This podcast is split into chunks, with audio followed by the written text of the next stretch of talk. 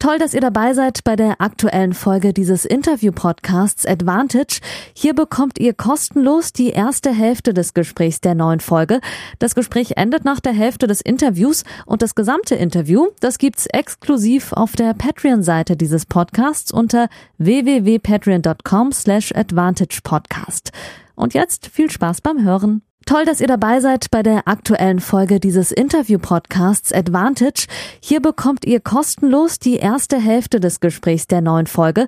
Das Gespräch endet nach der Hälfte des Interviews und das gesamte Interview, das gibt's exklusiv auf der Patreon-Seite dieses Podcasts unter www.patreon.com slash advantagepodcast. Und jetzt viel Spaß beim Hören.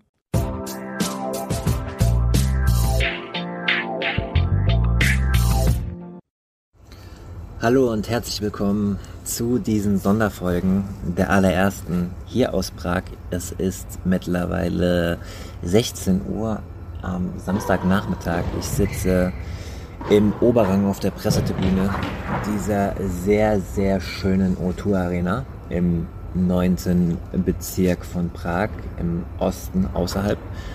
Ich hatte einen langen, intensiven ersten Tag. Ihr werdet es gleich nachhören. Ich habe mir für diesen ersten Podcast aus Prag ausgedacht, dass ich euch so ein bisschen in Echtzeitform mitgenommen habe durch meinen ersten Tag, der ja sehr, sehr intensiv war, aber auch sehr schön war. Ich muss sagen, vorneweg mal, ich bin positiv überrascht. Ich habe gedacht, es wird sehr, sehr schwer hier als Journalist zu arbeiten. Ist es auch. Also ist längst noch nicht Normalität, aber die Verantwortlichen hier und so, ähm, die machen schon einiges möglich. Man kann die Trainings beobachten. Ähm, es wird auch ein Interview geben, ein Einzelinterview mit Andrea Petkovic für die Sportschau morgen äh, am Sonntag. Darüber bin ich sehr froh. Habe ich auch sehr hart daran gearbeitet, wie sowas zustande kam. Habe ich euch auch in den folgenden Aufnahmen mal erklärt. Ich hoffe, dass ihr das wertschätzen äh, könnt. Ähm, es ist noch längst nicht normal, aber ich habe euch mal versucht, durch den Tag mitzunehmen und euch das Gefühl zu geben, auch hier in Prag zu sein und zu sehen, wie ein Journalist arbeitet und euch gleichzeitig Infos zu geben. Der Podcast wird jetzt nicht trotzen vor exklusiven Infos mit ähm, exklusiven Zitaten von Spielerinnen. Dafür ist es einfach zu schwer, aber auch da werde ich das ein oder andere Schmankerl ähm, für euch parat haben. Morgen werde ich ein paar Antworten, die nur schriftlich in der Sportschau erscheinen, auch hier von Andrea Petkovic im Podcast für euch schon morgen aufbereiten. Das heißt, es lohnt sich auf jeden Fall ähm, das 7-Euro-Paket bei Patreon unter www.patreon.com slash advantagepodcast zu buchen. Ich stelle die ersten Minuten äh, dieses ersten Podcasts nämlich jetzt auch zeitgleich for free online, um Werbung zu machen.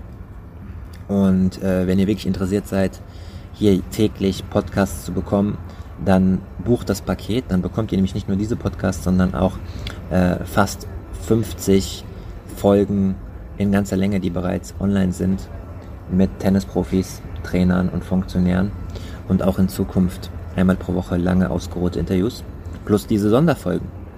Und ja, ich werde gleich noch einen Text schreiben, einen Vorbericht und mich dann langsam in mein Apartment begeben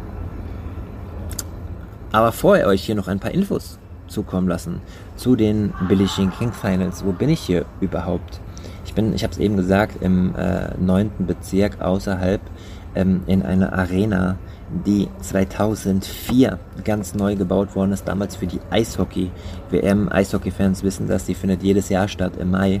Tschechien ist eine der Top-Eishockey-Nationen, ist hier Nationalsport und genau, 17.000 Leute gehen hier rein, wenn man, wenn man sie bis zu dem letzten Platz vollstopfen würde.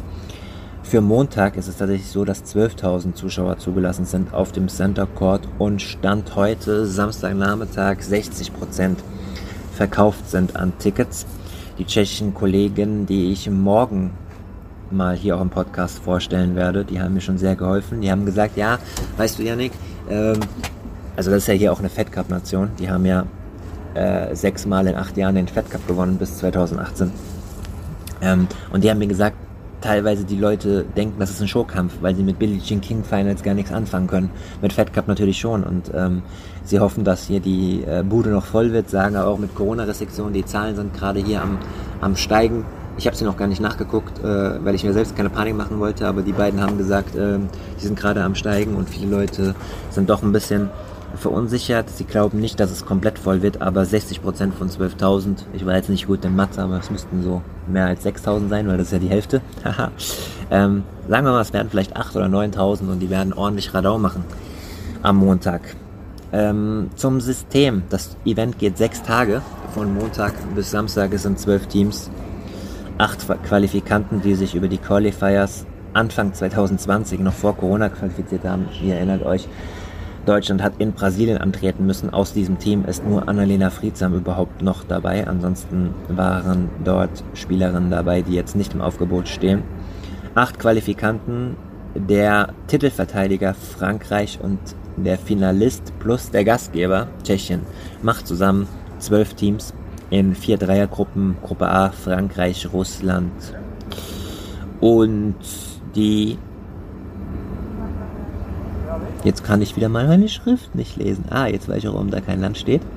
Sondern es ist die Föderation der russischen Tennisspieler, weil die dürfen ja nicht Russland momentan genannt werden, aufgrund des Staatsdopings, das mittlerweile anerkannt ist. In Gruppe 2 Australien, Weißrussland und Belgien, in Gruppe 3 USA, Spanien und Slowakei und die deutsche Gruppe mit Tschechien, Schweiz und dem DTB-Team.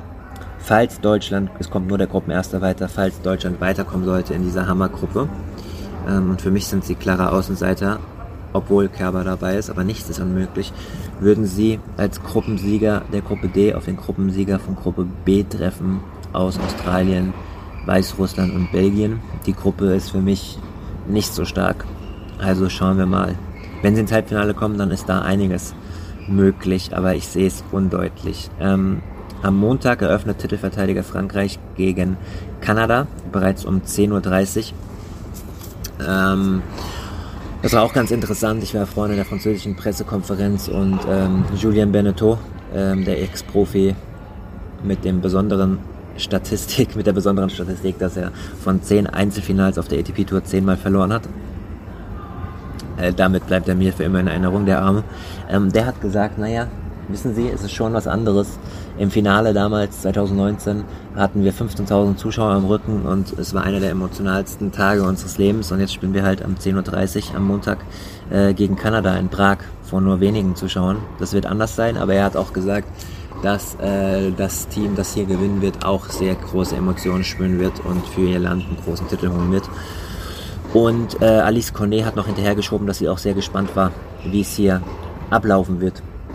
Aber sehr von der Organisation begeistert ist. Äh, es ist ja auch nicht einfach hier zwölf Teams mit Corona-Restriktionen, jeder eigene Umkleide, jeder eigene Essensraum. Da musst du schon gut organisiert sein und das ist laut Alice Cornet so wir Journalisten zum Beispiel, wir sind in zwei Gruppen eingeteilt, in Gruppe 2 und Gruppe 3. Tele äh, Telefonjournalisten sage ich schon. TV-Journalisten und äh, schreibende Journalisten und Fotografen. Ich bin in Gruppe 3 eingeteilt und äh, mir geht aber ganz gut hier. Ich komme ganz gut rum, äh, äh, habe genug Insights. Also von daher ist alles gut. Ähm, aus dem Media Guide, den ich für euch studiert habe, ist mir noch folgendes wichtig, um auch ein bisschen hier Kultur reinzubringen. Prag 1,2 Millionen Einwohner, Weltkulturerbe seit, na, wer weiß das? 1992, wusste ich auch nicht, dass das schon so lange ist.